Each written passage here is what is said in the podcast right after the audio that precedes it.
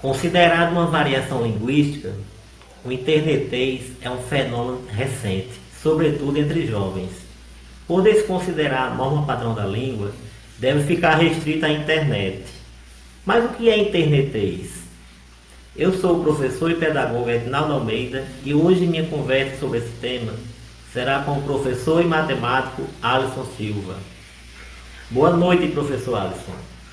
Boa noite, professor Edinaldo. Obrigado pelo convite. Seja bem-vindo. Então, professor, o que significa a palavra internetês? Trata-se de um neologismo, ou seja, é uma palavra criada para atender às necessidades culturais, científicas e de comunicação de um modo geral. É a linguagem utilizada no meio virtual, mais precisamente nas salas de bate-papo, como por exemplo mensagem, blog, entre outros.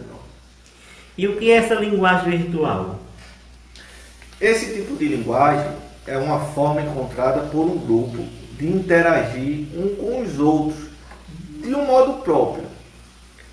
E quais as principais características da linguagem na internet? Ah, são as abreviações, simplificações, símbolos criados por combinações de caracteres, símbolos gráficos próprios e uma diversidade de recursos de comunicação por imagens utilizada na internet. Professor, e como isso surgiu, esse termo internetês? Esse sistema se desenvolveu com o aparecimento das mensagens de texto, aquelas chamadas de SMS, AMMS, e tem evoluído com a tecnologia de comunicação. Quando surgiu essa linguagem peculiar dos jovens na internet, você não acha que influenciou na escrita do adolescente internauta em sala de aula e passou a preocupar mais os educadores? A linguagem da internet influencia sim nossa escrita, mas não é ela sozinha não. É todo um conjunto de tecnologia e globalização. Mas você não acha errado as pessoas abreviar a linguagem na web? Não acho. Os principais motivos da abreviação das palavras é a facilidade de escrever de modo simplificado e a pressa. E se eu disser que as pessoas que geralmente escrevem VC ou PQ, quando deveriam escrever você ou porquê, podem ser pessoas ansiosas ou preguiçosas?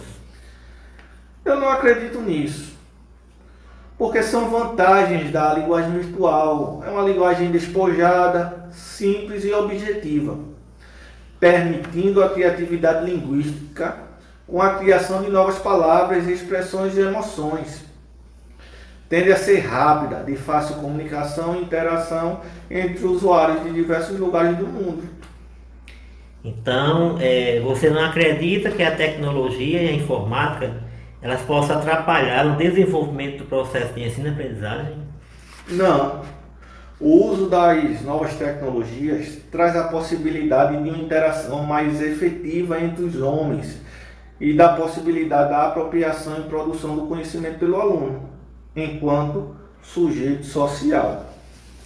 Professor, e você para o que você diria aos professores, seus colegas de profissão, principalmente os da língua portuguesa, é, já que você defende que não é prejudicial, o que é que você tem a dizer a eles com relação à internet 3? Com relação à norma padrão da linguagem. Entendi. Eu tenho a falar o seguinte, que o certo e o errado não existem quando estamos falando de língua portuguesa. Pelo simples fato de que o que importa é o contexto no qual estamos inseridos. É necessário que os jovens tenham uma educação também formal e saibam escrever de acordo com as normas. Porém, não é nada ruim saber que o internet existe e que veio para ficar. Só fique de olho para usá-lo no momento certo. Ok. Professor, muito obrigado pela sua participação. Eu que agradeço pela oportunidade. Eu sou Edinaldo Almeida e fico por aqui. Até o próximo assunto.